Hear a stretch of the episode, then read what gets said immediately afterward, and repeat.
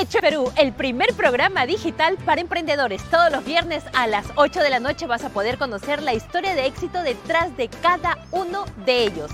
Además, recibe consejos de nuestros especialistas para que puedas sacar adelante tu negocio. Si quieres dar a conocer tu marca, negocio o producto, comunícate con nosotros a través de hechoenperú.tarproducciones.pe. Y ya lo sabes, si está hecho en Perú, está hecho para triunfar.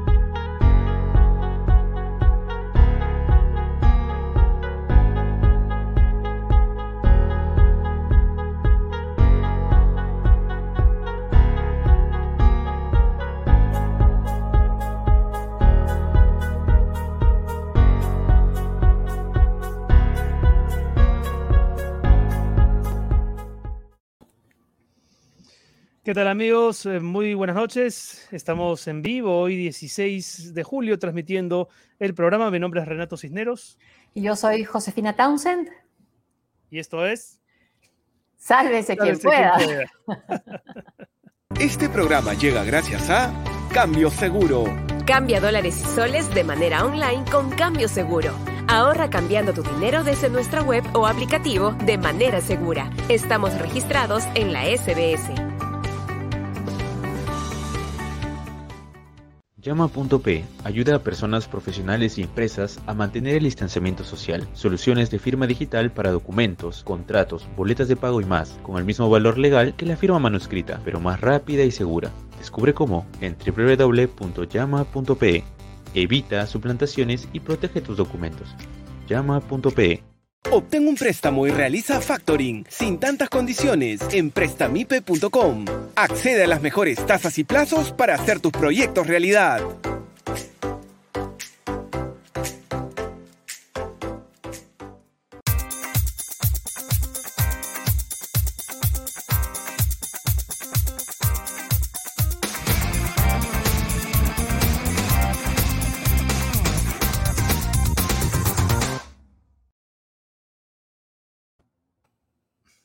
Muy bien, ¿qué tal amigos? Bienvenidos a Sálvese quien pueda. Si quieren un polo como este, hay de otros colores también y otras tallas, pueden entrar a nuestra página de Facebook, la página de Facebook de, de Sálvese quien pueda, y hacer ahí directamente sus pedidos. ¿Cómo está José? ¿Bien? Hola, bien. Sí, sí, sí. Todavía me faltan mis polos. bueno, saludos a esta hora a la gente que ya se está uniendo a la transmisión y también, por supuesto, a nuestros queridos auspiciadores. Vamos a empezar saludando a Cambio Seguro a ver, tenemos ahí el, banner. Ahí está, cambio seguro, claro que sí. Casa de cambio digital registrada en la SBS, cambia dólares por internet de manera fácil y segura. Yo lo he probado y es buenísima la aplicación y la página, ¿no? Cambioseguro.com. Pueden descargar la aplicación en Google Play o en App Store porque está disponible para Android y para iPhone. Realiza tus operaciones a través de la aplicación y obtén un precio preferencial usando el código promocional, el cupón de descuento SQP. Muchas gracias, Cambio Seguro, por confiar en nosotros. Y muchas gracias también a llama.pe. Evita suplantaciones y protege tus documentos con firma digital, con el mismo valor, esa firma que la firma manuscrita. Y además eh, te, garantiza mantener el distanciamiento social. Ingresa a llama.pe. Muchas gracias, llama.pe. Y gracias también a Prestamipe Soluciones de Financiamiento para tu empresa. Préstamos con garantía hipotecaria desde 20 mil soles hasta un millón de soles. Factoring para tu empresa también 100% digital en menos de 48 horas. Si necesitan liquidez, busquen a la gente de Prestamipe. Gracias, Prestamipe. Y gracias también a todos los que nos dan diaria, eh, semanal o mensualmente su, su, cariño, sus aportes. No se olviden, lo más importante es suscribirse al canal de YouTube y darle clic a la campana para saber cuándo hay material nuevo. Estamos muy cerca de los 80 mil seguidores y eso puede traer consecuencias positivas. Pero ya no vamos a hablar de promesas ni de nada. consecuencias domingueras, además. Exacto, exacto, consecuencias domingueras. Pueden también, por supuesto, hacerse Patreons del programa, convertirse en nuestros mecenas a través de patreon.com slash sqppe. Y en YouTube estamos en el canal que ustedes ya seguramente conocen. Pedro Acuña y Sol Rodríguez son nuestros productores. Hoy tenemos un estupendo programa. Vamos a conversar más adelante con la periodista Patricia Montero, ex productora general de Canal N, para hablar de, la crisis en el periodismo a raíz de, de la cobertura de estas elecciones que no terminan todavía, aunque ya terminaron, ¿no? Pero todavía hay la sensación de que estamos en, un contexto electoral. Todavía hay quienes le dicen candidata a Keiko Fujimori, ¿no? Sí. Ahora, candidata a qué, no sabemos. y vamos a estar también más adelante con la historiadora Cecilia Méndez, que, que es estupenda y que nos va a ayudar a poner en perspectiva las cosas que están ocurriendo. Pero arrancamos comentando algunos temas, José en los tweets de Pedro Castillo. ¿Los tenemos el ahí? electo, que, que los ha colocado hace algunos minutos nada más. Ah, sí, minutos, minutos, sí.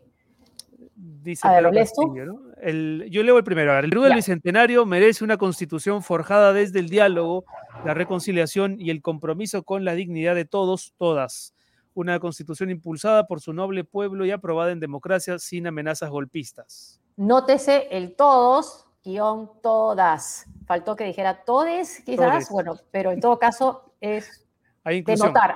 Hay, que inclusión, hay inclusión, hay que notarlo. Después hablaremos de lo que significa este tuit en términos de la Asamblea Constituyente. ¿no? De esa manera avanzaremos seguros dentro del cauce democrático para terminar con la histórica discriminación que sufren nuestros pueblos andinos, amazónicos, afrodescendientes y nuestras poblaciones vulnerables a la violencia machista, también interesante, clasista y racista. Y termina Castillo Terrones diciendo nuestro gobierno priorizará un crecimiento que no sea parte del desarrollo social y de la reconquista de derechos laborales, ecológicos, sociales y económicos para que los peruanos, creo que también quiso poner peruanas, ¿no? Ah, Dejemos de subsistir y podamos vivir dignamente. Interesante también incluir ecología, que ha estado ausente en, La, en, La, campaña. Ahora, yo leo estos tweets y me da la sensación de que él ha dicho, ya, ¿no? Que le ha dicho a alguien, ya, ok no voy a insistir con el tema de darle prioridad al tema de la constituyente, ¿no? De la constitución, pero sí la voy a seguir defendiendo, ¿no? Bueno, ha sido su bandera, ¿no? Sí, no es el momento. Sí. Cuando habla de prioridad, habla básicamente del crecimiento, ¿no? Así es, así es, que es parte del desarrollo social. Ya no da la sensación de que va a meter el tema de todas maneras en su mensaje de 28 de julio. O que el crecimiento, eh, para que para lograr un crecimiento es prioritario tener una nueva constitución, tampoco lo dice. Sí, no pasa por una nueva constitución, como lo dijo en un discurso después de las elecciones, ¿no? Y creo que el primer tuit también es importante, a ver, la primer, el, primero de Steilo. A ver si lo podemos volver a poner ahí. porque dice, claro, el, Perú del Centenario merece una constitución forjada desde el diálogo, la reconciliación y el compromiso, ¿no? Con la dignidad de todos, todas. Y, lo que no parece haber es consenso, ¿no? Sobre, incluso entre quienes votaron por eh, Pedro Castillo en la segunda vuelta, digo, por una, por una constituyente en ese momento, ¿no? Sí, exacto. En todo caso, da la sensación, y esta es solamente eso. O es el mensaje. De que no va a ser impuesta el caballazo, ¿no? Sino que mm. en todo caso, si es que llegase a ocurrir o a darse ese momento constituyente, tendría que ser producto de lo que dice el señor Pedro Castillo. Diálogo, ¿no? Unanimidad, una cierta unanimidad, por lo menos una mayoría de parte de distintos sectores políticos. Sí. No, no me parece un, un mensaje negativo, sino más bien un, buen matiz. Un mensaje distinto de lo que ha dicho en ese, esa vez que escuchamos que hablaba con una, en una, me parece que es una reunión sindical, ¿no? Donde sí insistía en la Asamblea Constituyente. Ahora da la impresión que no, que él decía, no podemos hacer nada con esa constituyente, no estoy de manos atadas con esta constitución, ahora es otra...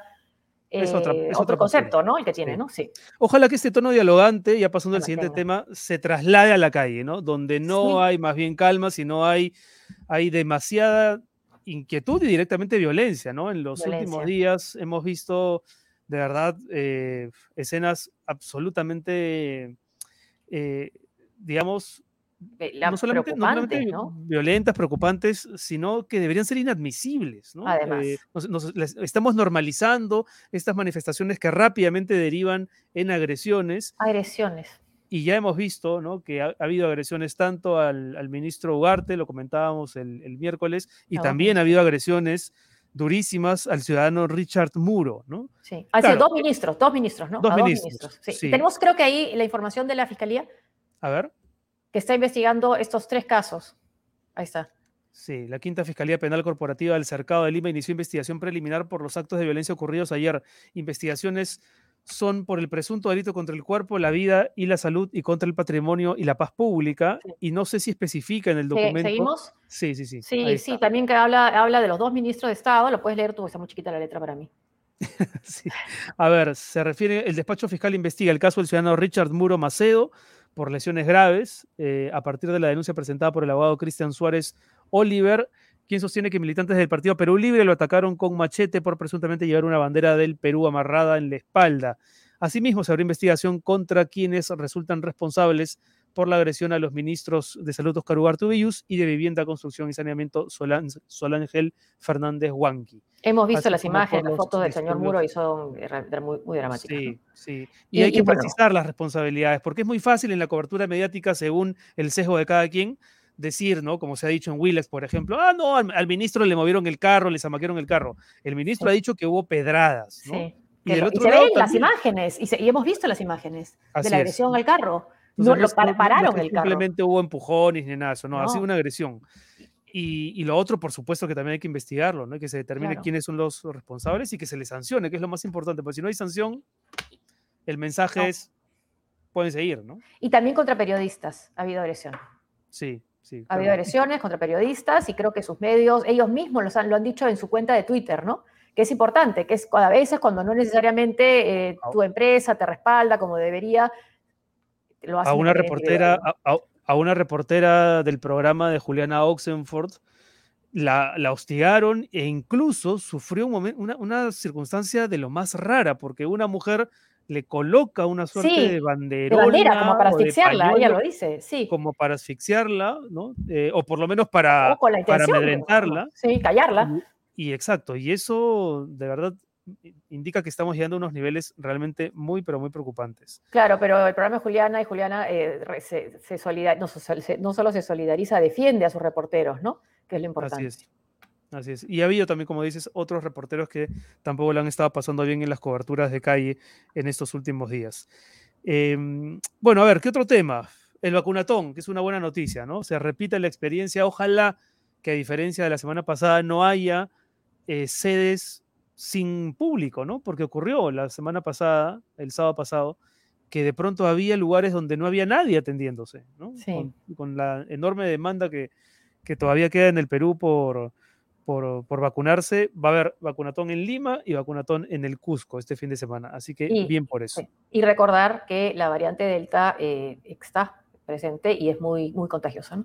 Así es. Eso, eso también. Hoy en el Congreso había novedades, no precisamente buenas. Varios temas con el Congreso, ¿no? Primero que quieren ampliar todavía más la legislatura, ¿no? Entiendo que hasta el 22 de julio. Hasta el 22 de julio quieren ampliarla, sí, pero eso depende de la presidenta del Congreso, de Mirta Vázquez. Ella es la que tiene la capacidad para decidir, y además tendría que ser una cosa muy acotada, decir efectivamente qué temas quieren tocar. Pero al parecer la, presidenta no, no, ha, no ha habido respuesta, pero bueno, la insistencia está ahí, ¿no? Ahora, estas sesiones no virtuales permiten cosas que la transmisión habitual, ¿no? En las, en las digamos, en las sesiones presenciales, no se, uno no podía ver. Por ejemplo, cosas como las que ocurrió, la que ocurrió hoy en la subcomisión de acusaciones, donde se rechazaron denuncias contra dos eh, eh, destacados, más que destacados, notorios eh, dirigentes del APRA, ¿no? Javier Velázquez Gesquén y Jorge del Castillo. Sí, eh, eh, denunciado la Fiscalía de la Nación a estos ex legisladores apristas y al final hubo ahí una hubo ahí un, cubileteo, ¿no? Para ver para, para, favorecerlos. Una urgencia porque votaran, ¿no? ahora, recordar también quién haya dado la voz de alerta es Martín eh, Sarmiento, periodista, periodista de la Mula, sí. Quien ha dicho esto en este video, que, que ha, ha, encontrado esta parte del video, se oye al congresista Ricardo Burga de Acción Popular pedir su voto a Luis Valdés de APP porque están empatados en votación para blindar a Jorge el Castillo en la subcomisión de acusaciones constitucionales. Bueno, fueron blindados finalmente. Él por el caso de una trabajadora que recibió su sueldo, estaba acusado por del sí. Castillo, incluso cuando ya no estaba trabajando. Eso además fue una acusación de la Fiscalía de la Nación, de la Fiscal de la Nación y también a Javier Velázquez Quesquén Sí. por eh, su supuesta vinculación con los temerarios del crimen de Chiclayo. Vamos a escuchar justamente A ver. la- esa parte en la que hay un pedido para que, para que se vote.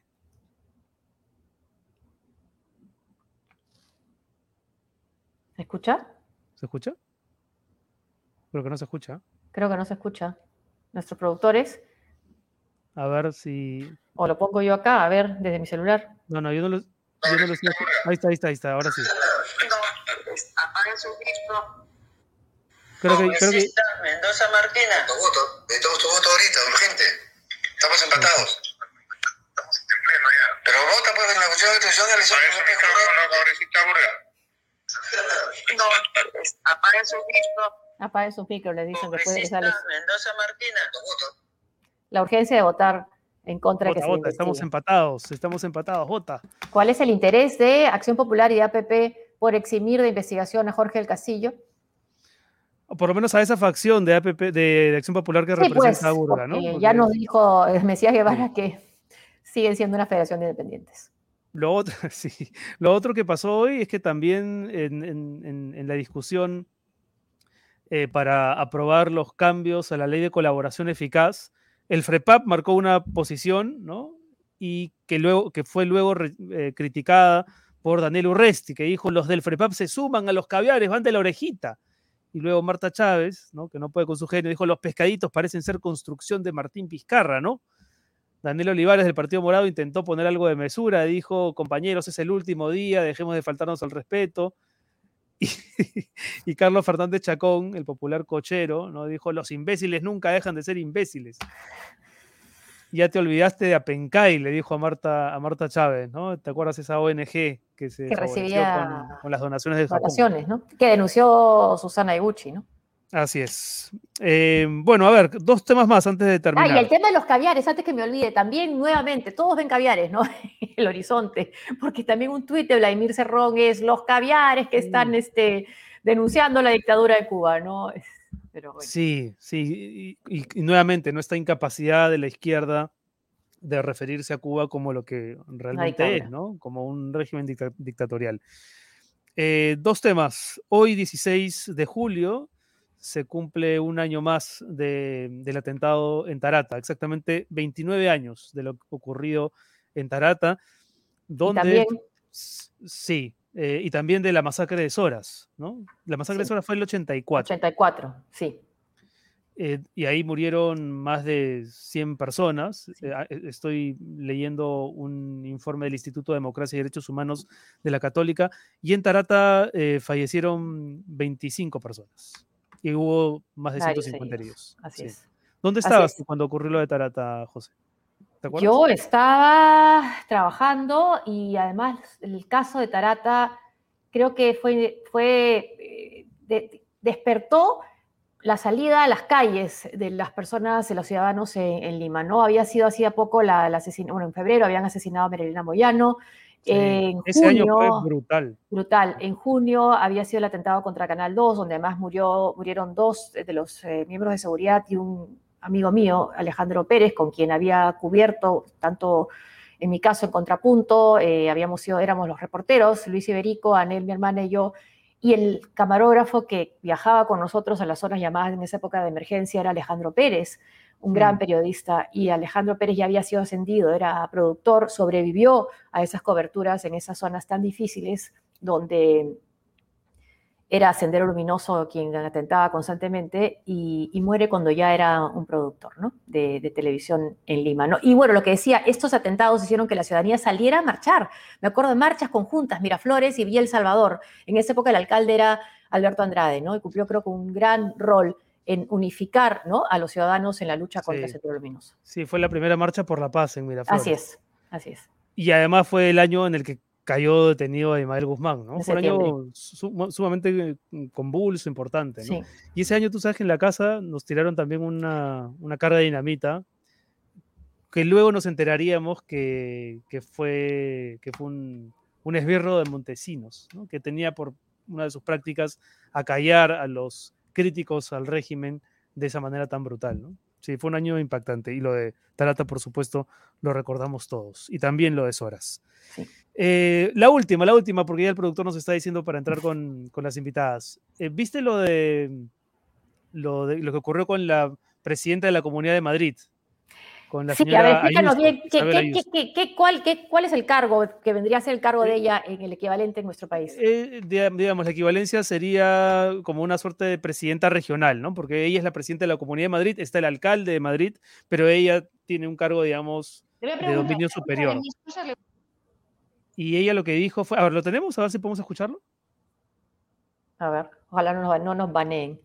Le voy a preguntar, ya que me habla de mis cosas, le voy a hablar yo de las suyas. Mire, estallidos en Perú, donde han votado 44.000 muertos. En Cuba siguen machacando al pueblo en sus calles. En Venezuela se está so- solamente esta parte, ¿no? Estallido, 44 mil muertos. O sea, la diferencia de votos que le ha dado la victoria a Pedro Castillo. Exacto, sí. Son Y muertos. claro, y eso ha merecido la reacción primero de la OMPE, que ha desmentido esa información, pero tal vez más importante o más significativa, la respuesta de la Embajada de Perú aquí en España, eh, eh, digamos, y, y, eh, no exigiéndole, pero sí invocando ¿no? a la señora Ayuso a que, eh, a que considere bien las palabras que va a utilizar respecto a nuestro país en sus futuras declaraciones. Así, Así que ha habido ahí una buena, un buen estatequito de parte del embajador eh, de la Bueno, suponemos que es la línea de la Cancillería la que está eh, siguiendo al embajador. Sí, sí, totalmente. Muy bien, son las 7 con 21 minutos y a esta hora ya tenemos lista a Patricia Montero, que nos ha estado esperando de las, de las 7. Periodista, general de Canal N. ¿Cómo estás, Pati? ¿Cómo están? paciencia. Y ex jefa mía. Tu ex jefa, siempre amiga. Sí, además, además. Sí, sí. ¿Qué tal? ¿Qué tal, Patricia? Queríamos empezar tocando contigo, tal vez, no sé si llegaste a, a leer el artículo que, que colgó en el Washington Post el periodista Diego Salazar, donde se cuenta, entre otras cosas, que Gilberto Hume, productor general, eh, productor periodístico de, de América y puntualmente de Cuarto Poder, eh, se refirió a la invitación a este criptólogo, a este especialista, Riarán, ¿no? Eh, de una manera más bien, más bien normal, ¿no? Como que había sido además una idea de Car- una sugerencia de Carlos Raffo, ¿no? mano derecha de Keiko Fujimori. ¿Qué reflexión te deja ese, eso que no es una anécdota, sino que es un dato bien relevante dada la coyuntura político-mediática? Bueno, eh, la verdad es que eh, yo debo empezar diciendo, para ser clara y transparente, que yo siento mucho aprecio por Gilberto, porque, bueno, tuvimos una historia juntos cuando se inició Canal N y ese es el recuerdo que yo guardo de él, porque aprendí mucho de él en ese momento eh, que nos tocó vivir juntos, ¿no? Un momento además eh, que fue parte de la historia. Pero haciendo, hablando un poco sobre, eh, en general, lo que ha sido la cobertura, el trabajo periodístico en esta campaña, bueno, en esta no, en lo que fue la campaña electoral, un poco escuchando lo que ustedes dijeron hace un rato, que en verdad es un poco difícil pensar que ya no estamos en campaña, ¿no? Porque como se sigue hablando del tema, seguimos con la mente de que Sí. en esta campaña. Pero creo que mi- la pregunta que siempre me hago es si alguna vez logramos salir de la crisis de credibilidad que tuvo el periodismo desde los 90. O sea, siento que en realidad nunca salimos de ella y que hemos seguido arrastrando, que tal vez hubo, eh, digamos, una cierta apertura cuando cayó la dictadura fujimorista y los medios de comunicación cambiaron un poco de manos, los medios, sobre todo la televisión de señal abierta cambiaron de manos y se notó, digamos, una cierta apertura a tocar más temas, qué. Pero lo cierto es que estas crisis que hemos vivido, o sea, que hemos visto de manera más cruda en estas elecciones, no es de ahora, no es que este, no hayan ocurrido de manera cíclica en, en elecciones pasadas, y ni siquiera en elecciones pasadas, sino en, este, en épocas no electorales, como lo que Mm. ocurrió con los petroaudios durante el segundo gobierno de este, Alan García. Y, y, yo ahí lo que siento es que como periodistas la verdad es que debemos también ser un poco autocríticos y es algo que a los periodistas en general no nos gusta hacer, ¿no? No nos gusta reflexionar sobre nuestro propio trabajo y creo que tiene que ver un poco, no sé, si de ego o, qué, qué. Incluso no nos gusta conversar entre nosotros mismos sobre lo mal que podemos estar haciendo las cosas.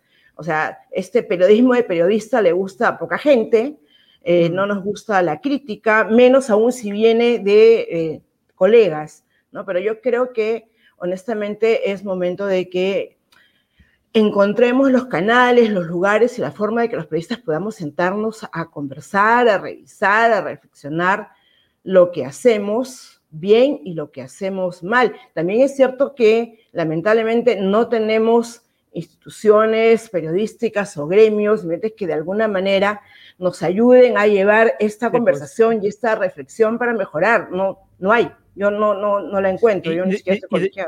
Y de las cosas que se, que se han venido haciendo mal, ¿cuáles te han llamado más la atención? Digamos que ya se hayan normalizado al punto de volverse prácticas casi habituales. En principio, la poca transparencia que hay cuando apoyamos ciertas posturas políticas, ¿no? Yo siempre he defendido de que los medios de comunicación tienen todo el derecho de, de fijar una posición respecto a, a, determinada posición política. El problema es que nos hemos acostumbrado a que esto no sea transparente, ¿no? A que no seamos claros a que eh, tratemos más bien de camuflar esta posición editorial a, a, través de la cobertura informativa, que debería ser más bien, eh, ahí sí, veraz, imparcial y neutral, ¿no?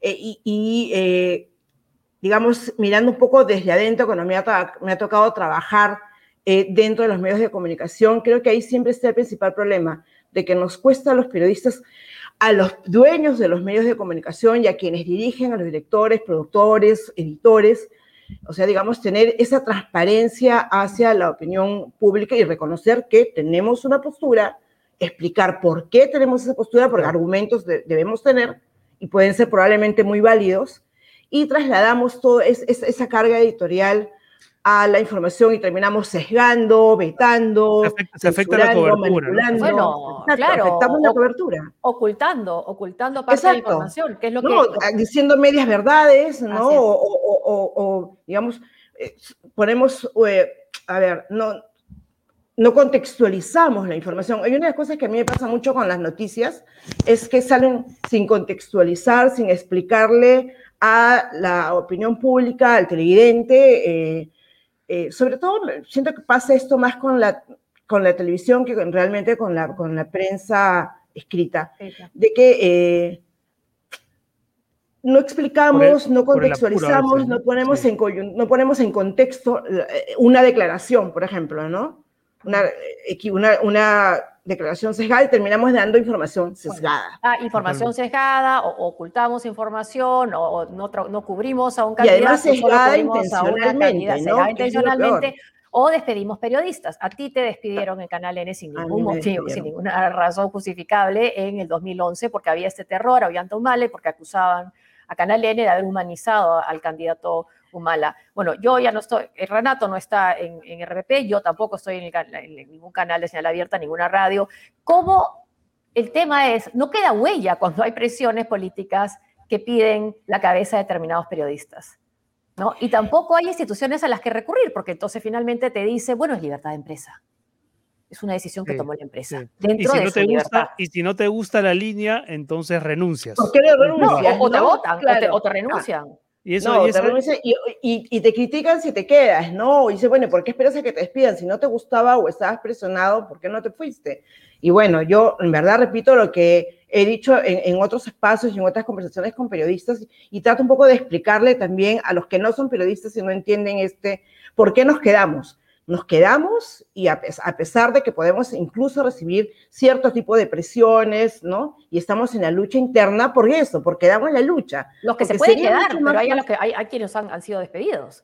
Hay quienes han sido despedidos, ¿no? Además, Además digamos, uno se queda por el público también, uno se queda por el público. Exacto, porque, hay, porque, porque hay intentas, gente, intentas dar batalla, ¿no? Y algunas batallas, de hecho, las ganas. Tal vez ah, bueno, cedes acá, cedes allá, pero en algún momento golpeas, ¿no? Y, y- y intentas dar la lucha desde adentro. Es muy fácil renunciar y salirse, aunque no, no, para mucha gente no es fácil tampoco, porque todo el No. mundo necesita un trabajo, pero, este, digamos, salir, renunciar, se dan la lucha y dejar que finalmente se imponga este discurso, Sí. esta información eh, sesgada, manipulada, intencionalmente.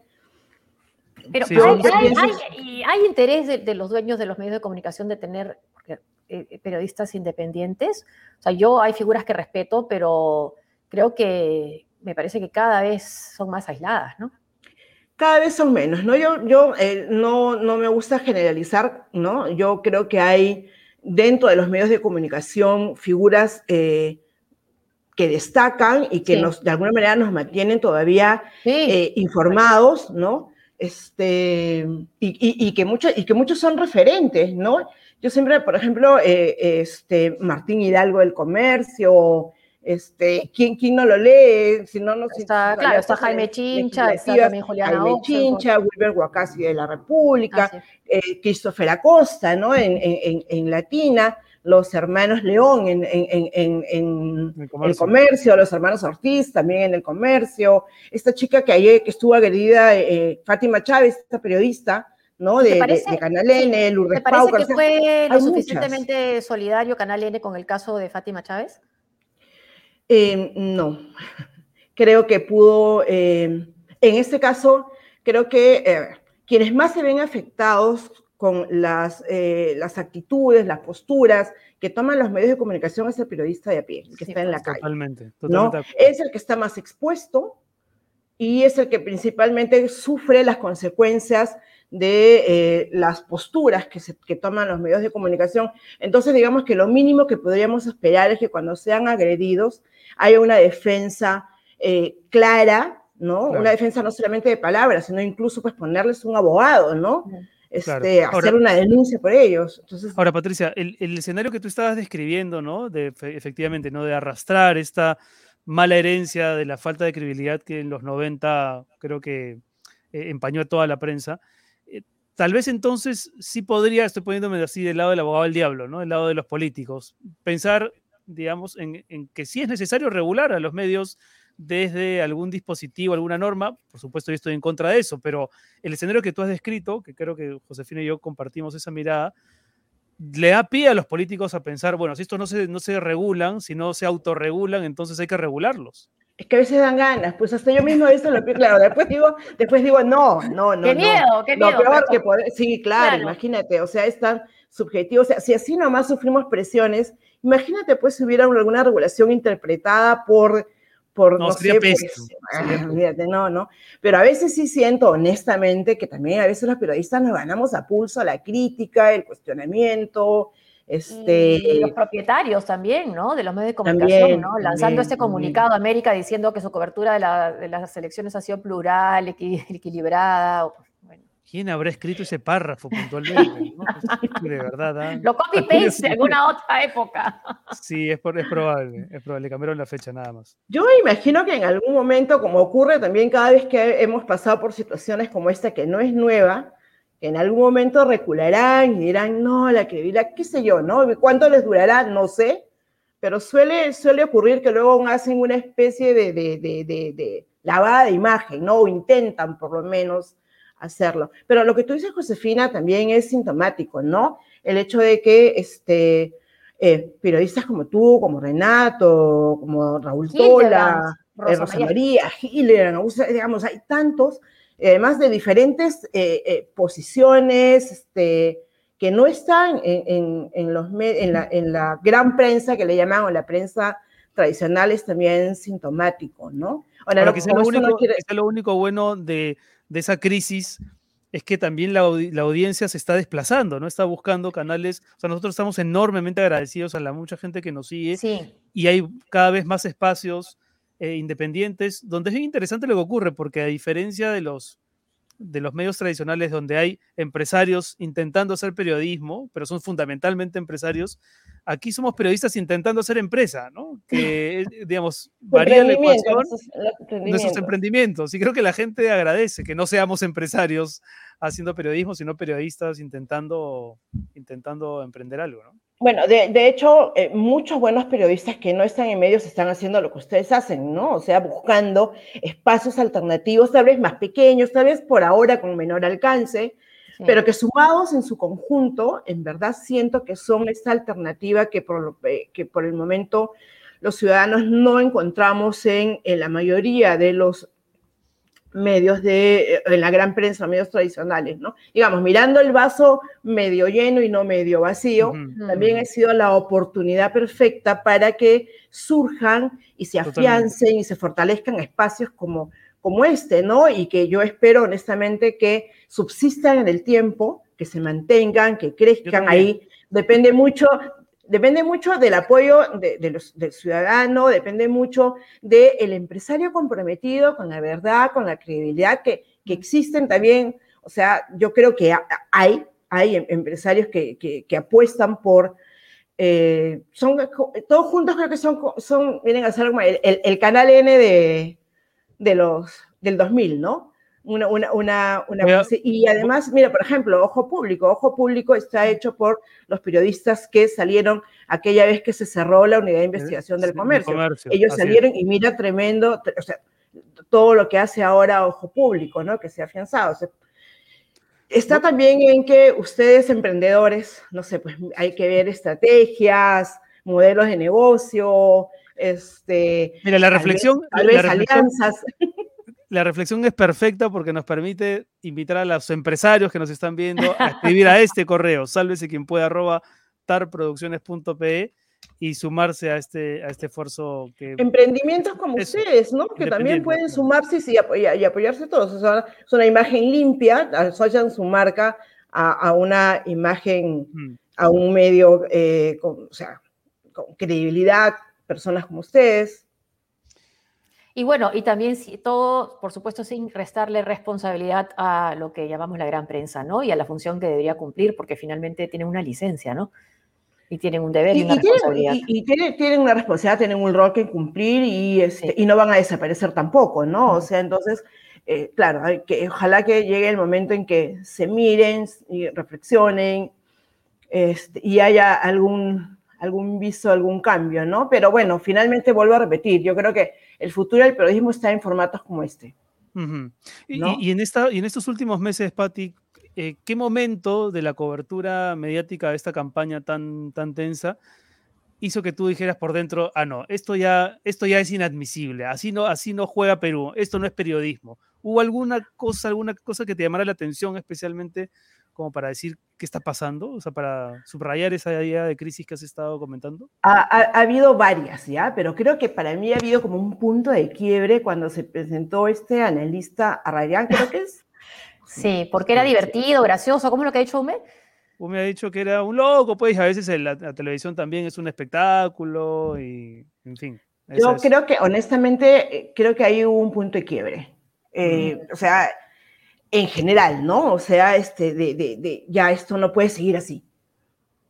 Pero además que un partido que esté en competencia a través de uno de sus, eh, de sus eh, no voceros, pero porque Rafa, digamos, es uno de sus colaboradores, sugiera un invitado, también eso es bien raro, ¿no? O sea, en medio de una... Sí, digamos que no, es, no, no hay mucha corrección en ese, eh, en este tema. No sé, digamos, yo, yo entiendo que los partidos y sus posiciones intenten colocar, pues, no temas, intenten colocar este, entrevistados, es lo que siempre ha habido, pero ya la, ahí vamos a la responsabilidad de la, de la producción y la dirección mm. en ese medio de decidir a quién le dan la pantalla, porque incluso hasta para defender algunas posturas hay, debe haber gente más seria, ¿no?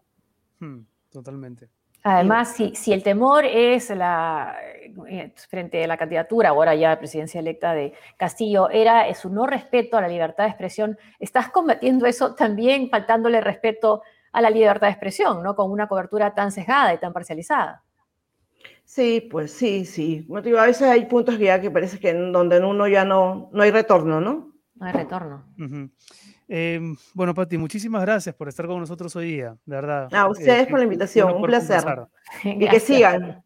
Gracias. Hasta pronto. Nos, Hasta nos pronto. vemos. Nos vemos. Chao, chao. Gracias. Patricia Montero, ex productora general de Canal N, periodista, ha estado con nosotros. Eh, si pueden, lean el artículo de Diego Salazar en el Washington Post, ¿no? Porque comenta estos entretelones que de verdad hacen todavía más increíble ese episodio del criptólogo en Cuarto sí. Poder. Y además, eh, Patricia Pati defendió mucho una línea eh, plural de cobertura en el 2011 y eso le costó su trabajo. Ujú. Eh, vamos con Cecilia Méndez, historiadora, que está también lista para conversar con nosotros. Nos ha venido esperando desde las 7 junto a su Gracias. gato. junto a su gato Tobías. de no- Tobías. Tobías. Tratando de domesticar al gato. Cecilia, yo Eh, tenía, yo muchas tenía gracias. una- no, gracias a ti por, Por la por- invitación, mucho gusto. Gracias. por estar con nosotros. Eh, yo veía el otro día lo que estaba ocurriendo en las inmediaciones de Palacio, ¿no? Luego con Ujú. las agresiones a los ministros, a este señor Richard Muro también, y, y me preguntaba, ¿esto ya no es una guerra civil, por lo menos de baja intensidad? ¿Qué, qué elementos faltarían para que eso pudiera denominarse así? Porque tal vez la, la historia del Perú, ¿no? Ha habido momentos igual o mucho más álgidos, pero digamos, ¿a ti no te parece que ya estamos en ese momento? Mm, No sé si la expresión es, es muy dura, pero uno ve lo que ocurre en la calle y da, da esa sensación. Eh, bueno, yo creo que eso es lo que un sector eh, político aparentemente está buscando, propiciar. Una guerra civil. eh, me parece que algo de eso, o sea, me parece que ellos están apuntando a una violencia con el- la principal idea de generar caos. Y, y en ese caos cualquier cosa es posible, porque hemos visto que los diferentes discursos que están a favor de un golpe ya lo han intentado todo. El, el golpe directo con esos manifiestos que hubo desde los exmarinos, exmilitares, Sí. eh, a medida que, se, que y otros personajes civiles como Barnechea llamando abiertamente al golpe y luego esta teoría del golpe lento que ha sido más institucional, ¿no? A través de Mm. todas formas, por todos lados del Congreso, tratar de que no se produzca la proclamación de Castillo. Eh, yo pienso que mm, en el... Ahora, del otro lado también hay el- violencia, ¿no? Del, el- del lado de Perú Libre también hay violencia, digamos, ha habido también... Bueno, yo, yo, yo no le he visto del, de, yo no le he visto de, de, de, de la manera como se está dando del otro lado, porque hay que recordar que estos incidentes no son aislados, sino que vienen dándose desde el comienzo de la primera vuelta a todos los personajes públicos, incluso no sé si alguno de ustedes, que estaban hablando a favor de, de Castillo, de- o, o digamos, estaban hablando eh, críticamente de Keiko Fujimori, ¿no? Sí. Entonces, eh, ha habido ataques que se están, espero, investigando por la fiscalía. Entonces, creo que no hay que aislar a- al presidente de la OMP, del Jurado Nacional de Sí. Elecciones. Ya se viene realizando. Y por otro Claro. lado, lo que se ha exhibido menos en la prensa para responder a tu, a tu pregunta de la, de la guerra civil, lo que yo he visto porque me han mandado videos, gente que está estudiando el tema de los licenciados del ejército, es eh, que se están ellos eh, armando, no, ar- no armando, sino que ellos están organizando para el eventual caso que tuvieran que defender al presidente Castillo. El otro día pasaron un video que decía que el presidente Castillo es nuestro comandante. Y recuerdo clarísimamente que ellos, eh, un video que yo vi que donde muchos venían también de diferentes partes del Perú porque están muy organizados. Hay, hay una historiadora, Carla Granados, que está investigando estos, estos, este, lo que han sido todos estos sectores que lucharon contra Sendero Luminoso y otros que han sido totalmente marginados del, del ejército por las altas esferas. Eh, yo noté que esa movilización que hubo, que estaban eh, eh, afuera del, me parece, del, no sé si fue de la casa del maestro o del Jurado Nacional de Elecciones, creo que fue, era de la casa del maestro, estaban esperándolo ahí, a, se habían formado en fila y estaban totalmente pacíficos, pero uh, coreando eh, denuncias a los altos jefes militares que ellos estaban eh, protestando como cómo los militares habían manchado la bandera y cómo los habían tratado. Entonces ellos estaban en contra del discurso golpista y a favor de la proclama. Son cosas que no se han presentado en los medios este, y es curioso porque justamente no son violentos. Mm. y se presenta solo a veces cuando hay manifestaciones violentas. Ese es el problema de los medios que ustedes estaban hablando antes, ¿no? Mm. ¿Qué es lo que la gente cree? Es lo que ve en los medios y lo que no ve parece que no existiera. Entonces, se está provocando con diversas, diversas eh, intenciones. Yo pienso que una muy clara, que sí les ha sacado réditos, es que ellos quieren deslegitimar a Castillo. Entonces, aunque no consigan el golpe, ellos van a estar todo el tiempo tratando de decir, como dicen todavía los republicanos en El que no, que ganó Estados Trump, Unidos, claro. es- que es un punto. presidente ilegítimo. Y Claro, por tanto, se cualquier cosa se justifica. Se justifica y la eso, insurgencia, claro. desgraciadamente, nuestro escritor más importante Sí, estaba ha pensando en justificado cualquier método, ha hecho literalmente, se ha puesto literalmente del lado de los La, golpistas, lo la cual es frase, la frase más trágico. desafortunada de Vargas Llosa. Sí. tan trágico que ya ha tenido repercusiones internacionales, como lo hemos visto por esta eh, eh, mención que ustedes hicieron de esta, como esta autoridad del gobierno español, ¿no? Que dijo que en el Perú habían votado 44 mil muertos. Eso es el efecto Vargas Llosa, porque Daniel Córdoba no tiene el poder para influir de esa manera. Ese es el efecto de una columna de Vargas Llosa y, y de las mentiras, ¿no? De las mentiras ya de manera escandalosa que no- incluso nos, nos, nos deja, yo creo que traumatizados procesando qué está pasando.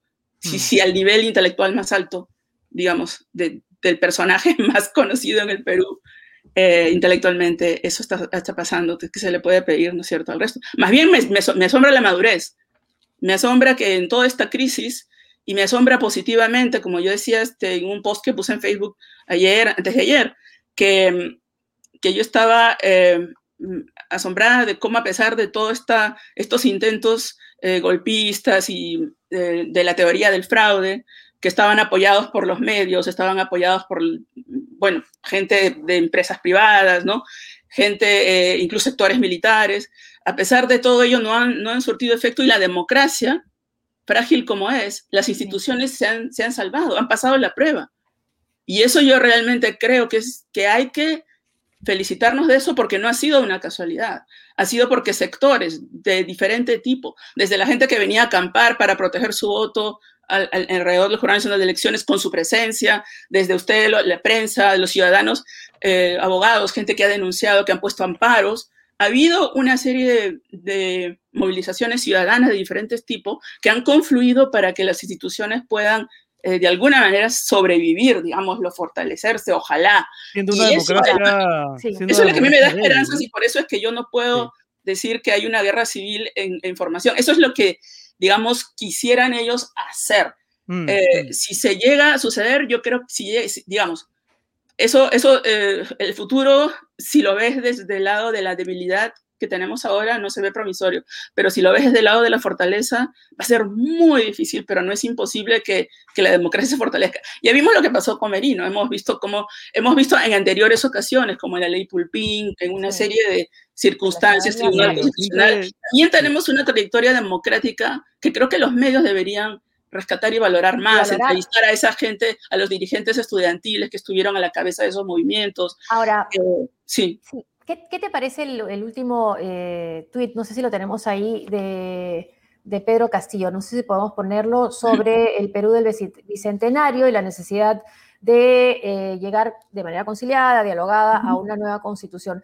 ¿Crees que qué significa la, la victoria de Castillo para la inclusión de un sector del país que se siente postergado, olvidado. Tú has estado en Huamanga, has escrito sobre el rol de las sociedades campesinas en la vida nacional. ¿Cómo, cómo, sí. ¿qué, ¿qué, significa y qué, cómo responder a esa gran expectativa?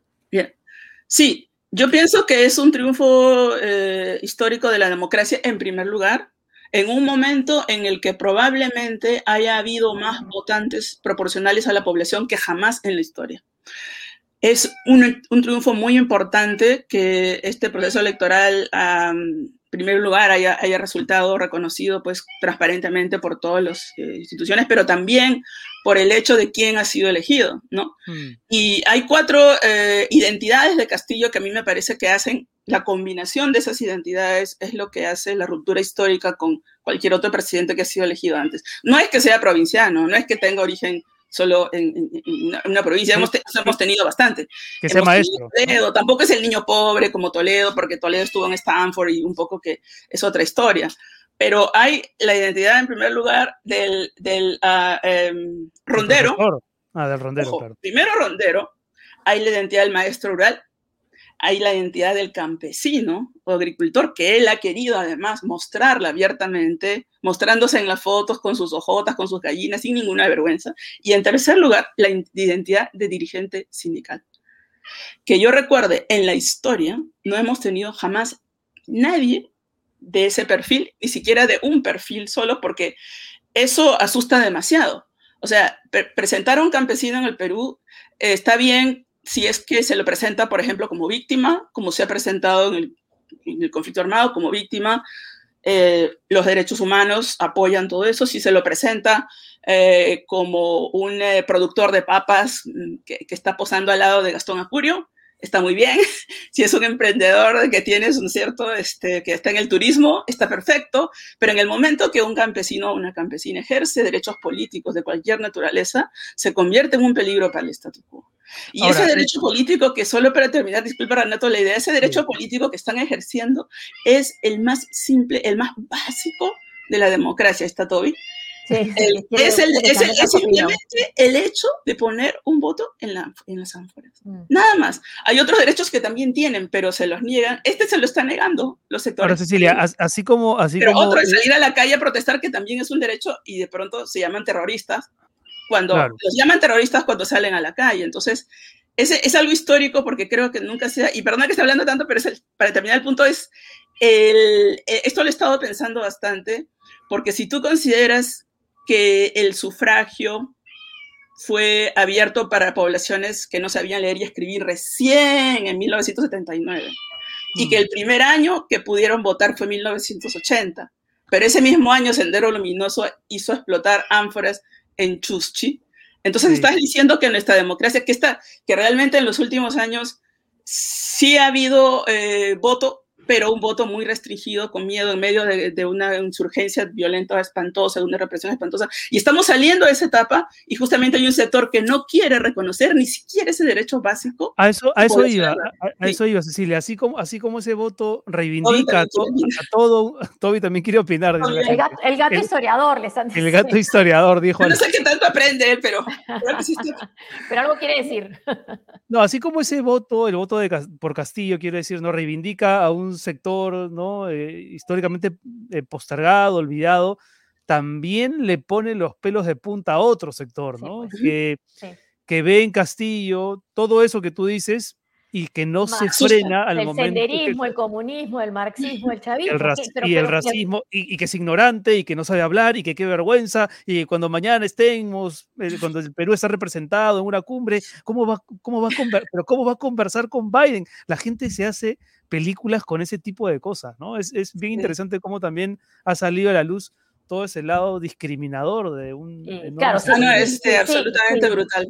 Sí, es quitar- absoluta- sí, sí, sí, digamos, otro tema es el tema de Cerrón, que eso también lo podemos tener, ¿no? Que Sí, también... sí, sí, no, lo tocaremos un ratito. Sí, Sí. Eh, ese, lado, ese lado racista eh, justamente surge este, en procesos eh, de, de democratización, ¿no? En procesos en que se, se abre el acceso a derechos, en este caso derechos de, de- de sufragio, derechos políticos, eh, a sectores que no formaban parte de, de las estructuras políticas y, y se abre ese derecho y, y se, y se concretiza ese derecho, entonces surge esa reacción que dice tú no puedes ser igual a mí. Pero eso sucedió desde, justamente hablando del Bicentenario, desde la propia independencia, porque eh, eh, ahí había una situación distinta, no tanto tenía que ver con el sufragio, sino con cómo la guerra provocó una movilización social eh, eh, a, sectores que estaban marginados, indígenas, también eh, que habían luchado por eh, con, con San Martín en las guerrillas, por ejemplo.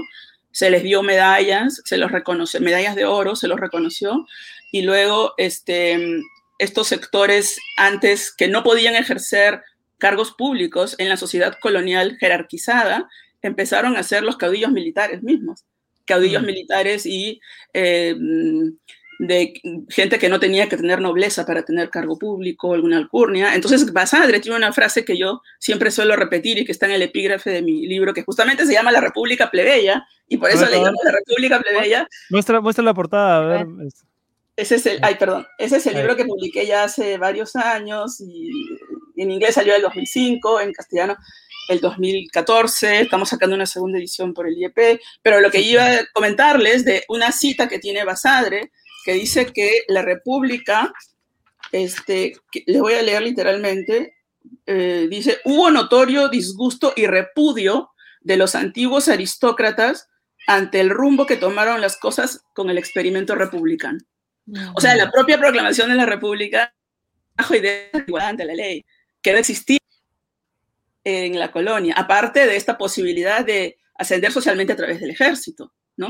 Y eso se volvió a dar con la abolición de la esclavitud, esa apertura a sectores, por fin, un liberto. Entonces, eh, ya oficialmente, se, supuestamente, después de 1854, ya no había esclavitud. Pero, ¿qué pasaba con la gente que había sido esclava el día anterior? ¿Era reconocida? ¿Podía realmente ejercer sus derechos ciudadanos?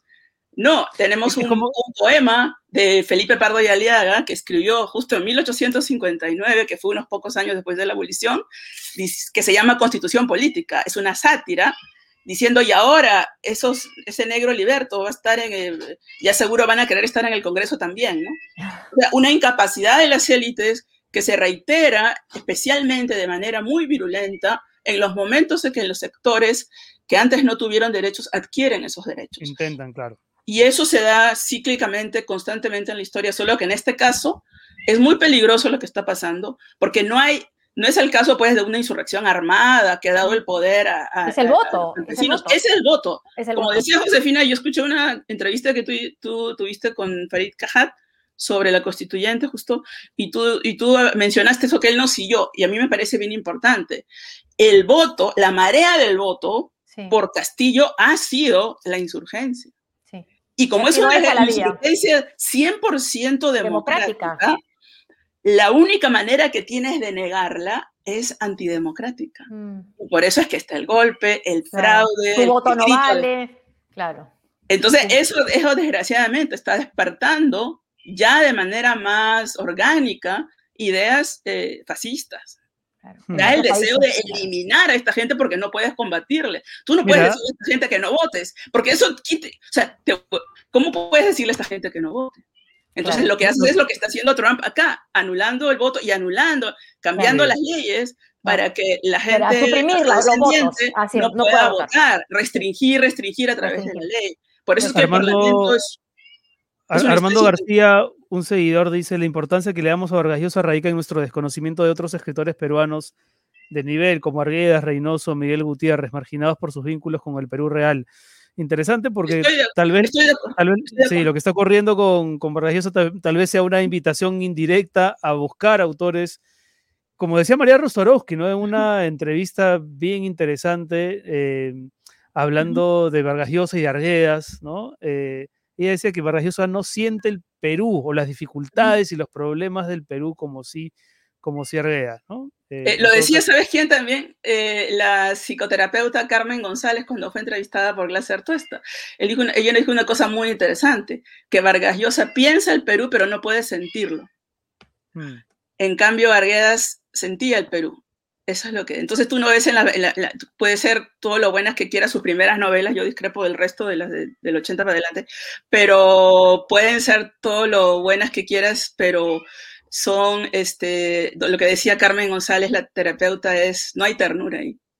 ¿no? Y digamos, que hay ese elemento muy interesante, ¿no? Porque eh, eh, yo estoy de acuerdo con el, la persona que ha comentado, pero no, yo creo que ahí es una cuestión de poder. Y es un tema también de los medios, que ya que ustedes son periodistas realmente de una línea bastante democrática, este, y les agradezco que me, hayan, que me hayan invitado precisamente por esto, porque estando aquí en Estados Unidos, tú ves un ejemplo de prensa que es alucinante, donde tú tienes eh, la, el canal del, digamos, lo que sería el equivalente al canal del Estado, más bien el canal público, porque no es del Estado, PBS, ¿no es cierto? Sí. Hay una misión educativa muy importante. O sea, ellos, se, ¿cómo tú puedes eh, crear conciencia política, partidos políticos democráticos, si no le enseñas a la gente la realidad? Y estás tapando la realidad con entretenimiento nada más.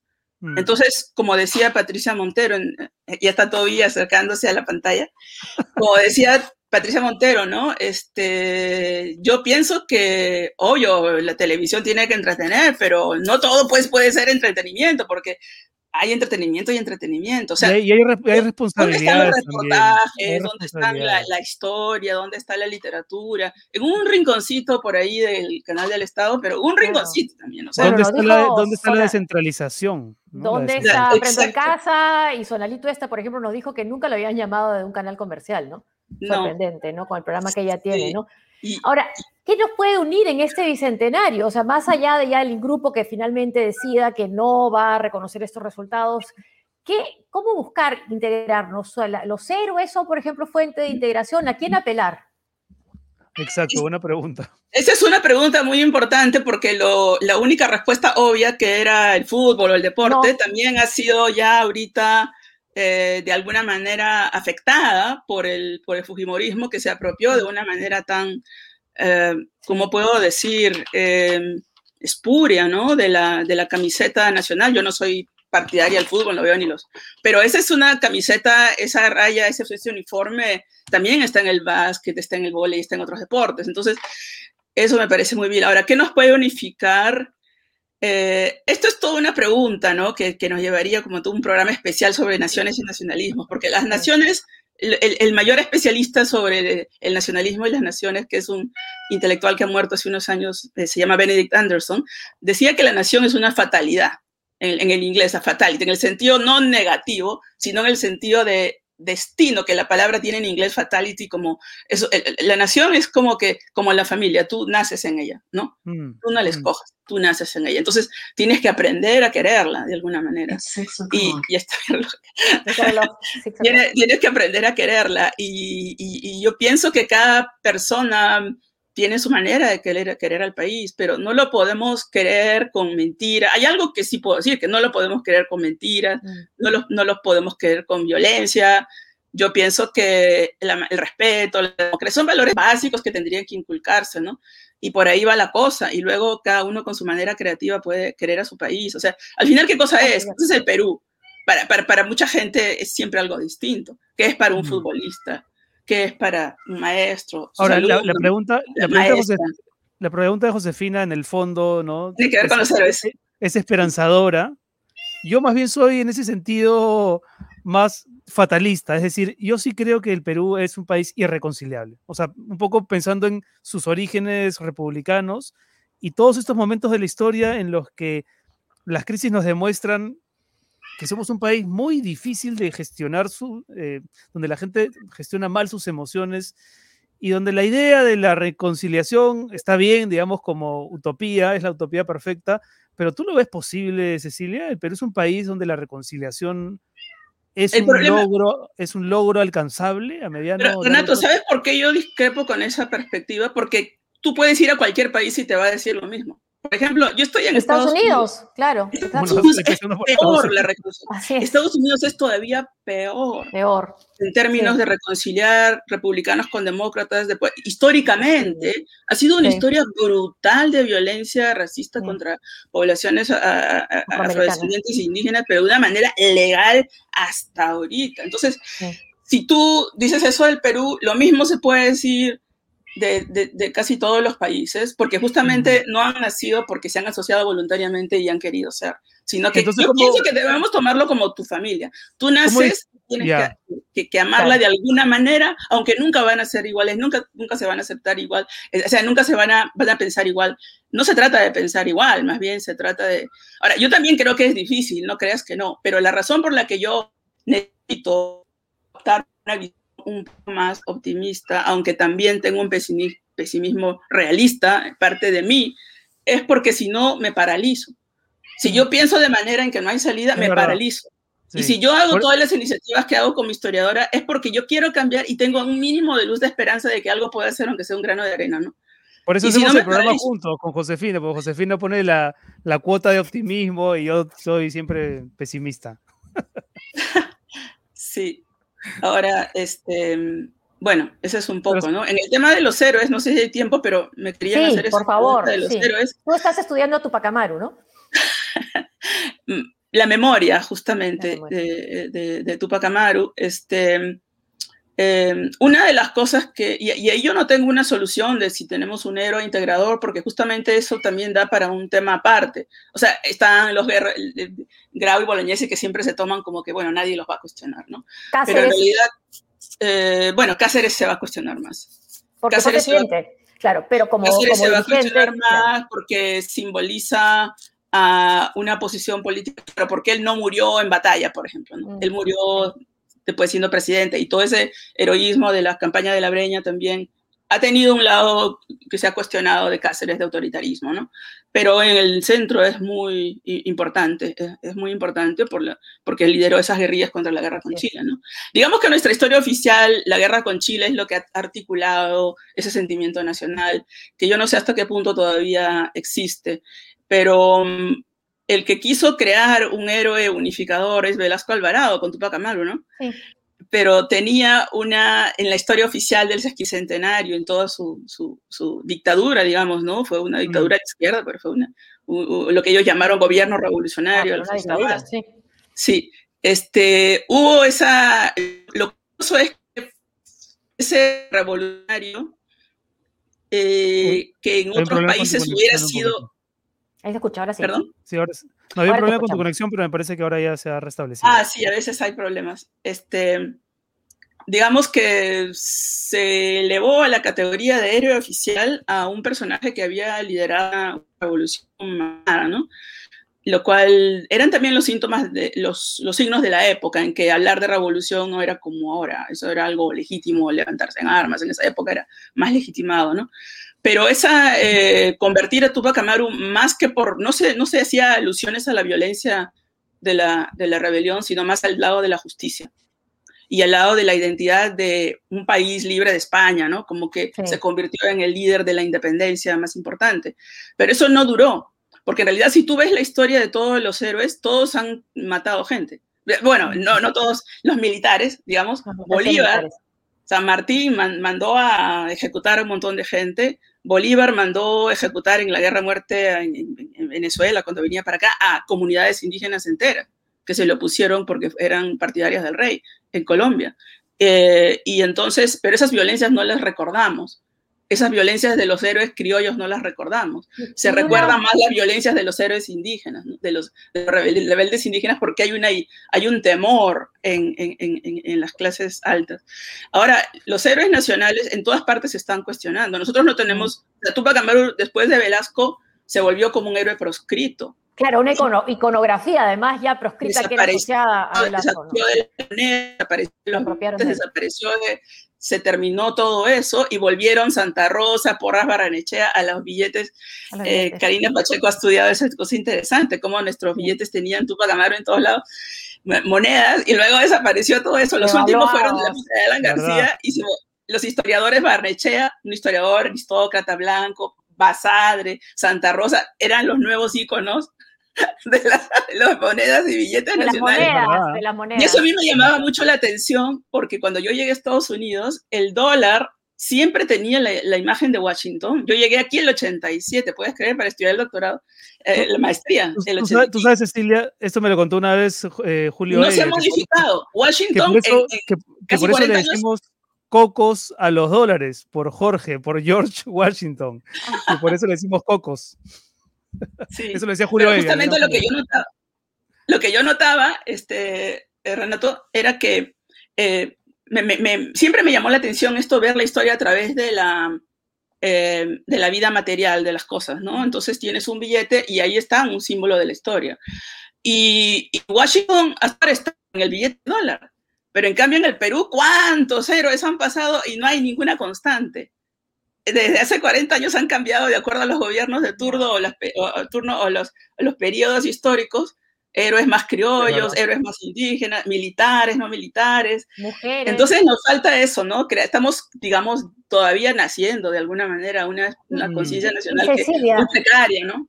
una, una heroína no sería Marilena Moyano.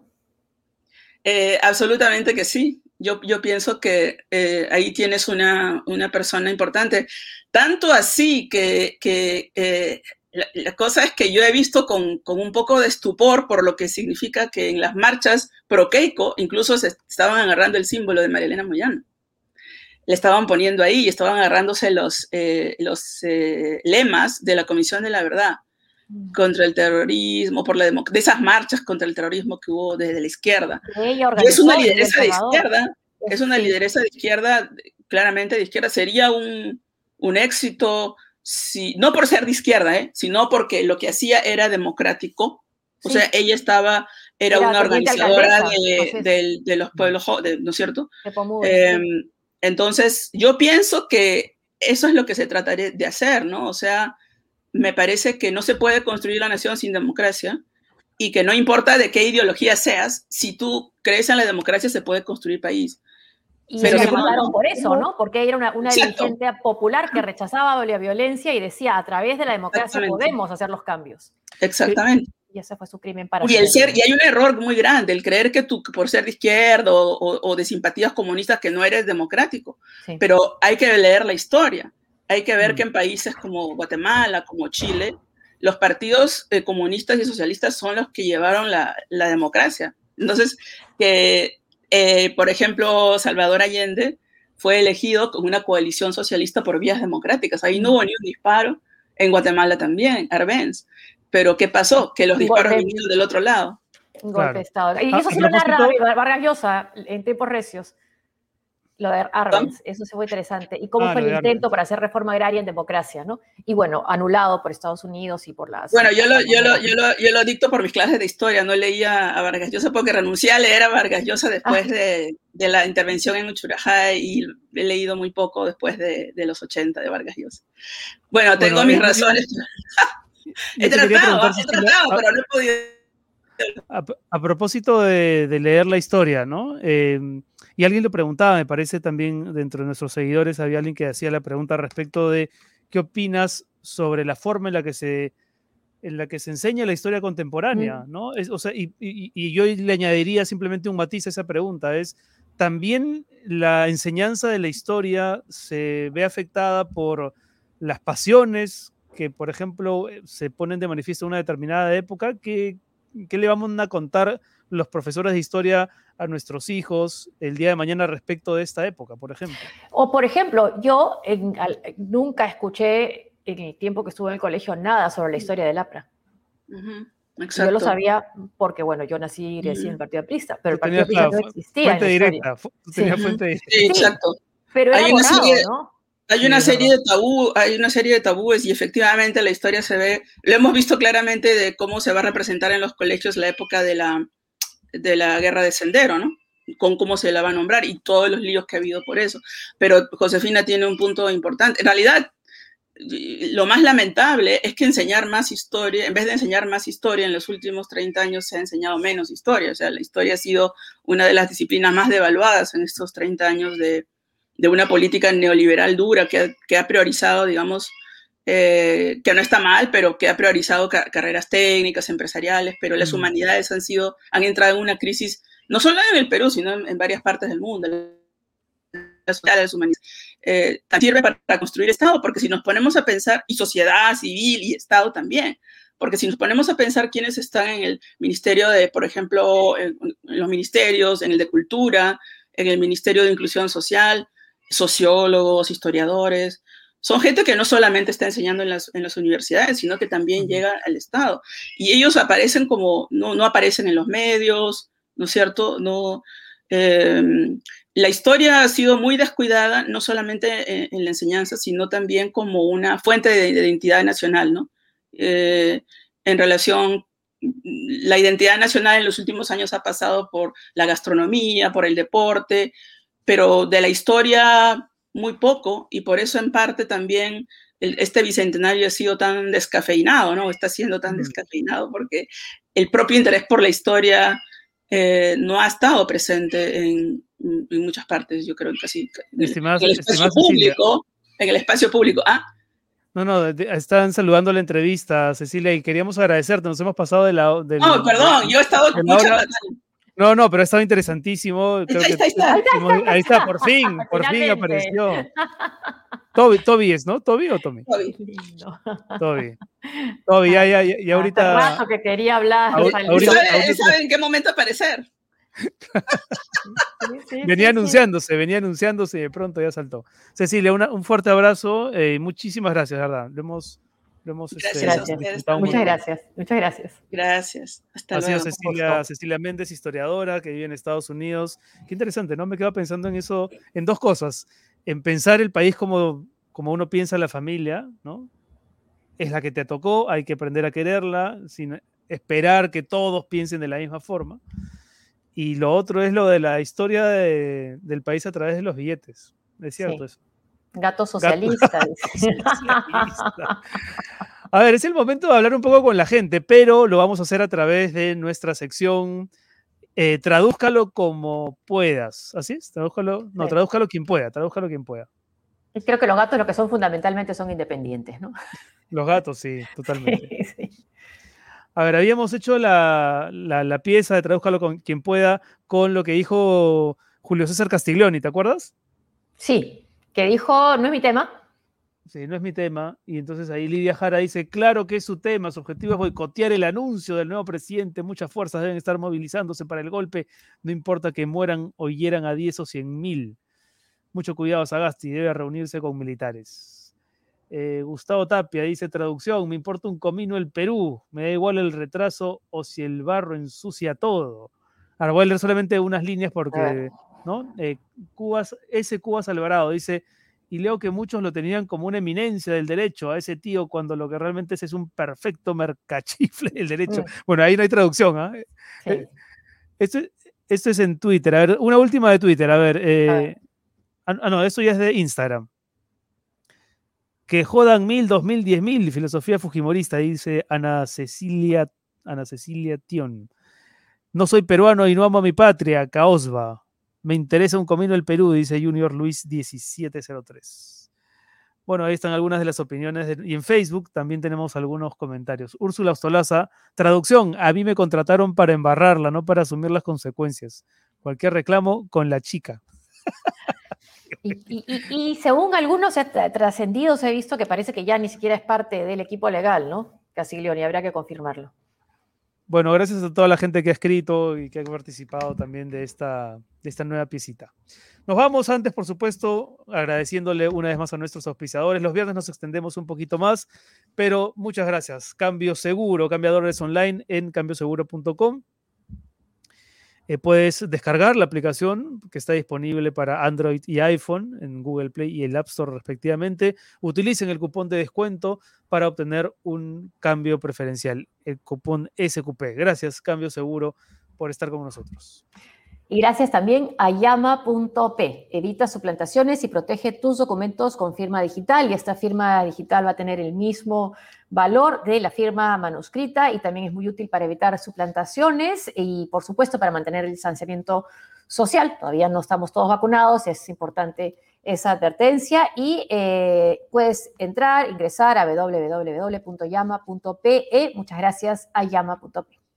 Y muchas gracias a Prestamipe soluciones de, financiamiento para tu empresa. Si necesitan liquidez para su empresa, busquen a la gente de Préstamipe. Préstamos con garantía hipotecaria desde 20 mil soles hasta un millón de soles. También puedes hacer factoring para tu empresa 100% digital en menos de 48 horas. Gracias también a Préstamipe. Gracias. ¿Y nos vamos con qué? Ahí está, mira. Los polos. Este polo, este polo es manga, manga corta. Pero también están ahí los, los polones para el, para el invierno. ¿Cuál te gusta a ti, José? A ver. Ay, a mí me gustan todos. Uno de cada uno. a mí me gusta ese celeste de abajo. Está bonito ese, ¿eh? Y este también me encanta. Todos están súper este bonitos. Parece el de López Aliaga o no. El color. No, no, no. No seas mala. Bueno, todas las instrucciones para. no, y nadie tiene por qué apropiarse de un color, ¿no? Un, partido político, un grupo político. Adquirir estos polos están, las instrucciones están en nuestra, en nuestra cuenta de Facebook, ahí en la tienda SQP. En Sálvese quien pueda, ahí pueden encontrar todas las instrucciones. Así es. Listo, nos vamos. A ustedes por seguirnos. Sí, muchas gracias por seguirnos. Por su apoyo. no se olviden de suscribirse al canal de YouTube. Si llegamos a 80 mil seguidores, pueden haber novedades dominicales. Y, y, nada, y eso. Síganos y nos encontramos el lunes. Que tengan un buen fin de semana. Buen fin de semana. Gracias. Nos vemos, Renato. Chao. Chao, chao, José.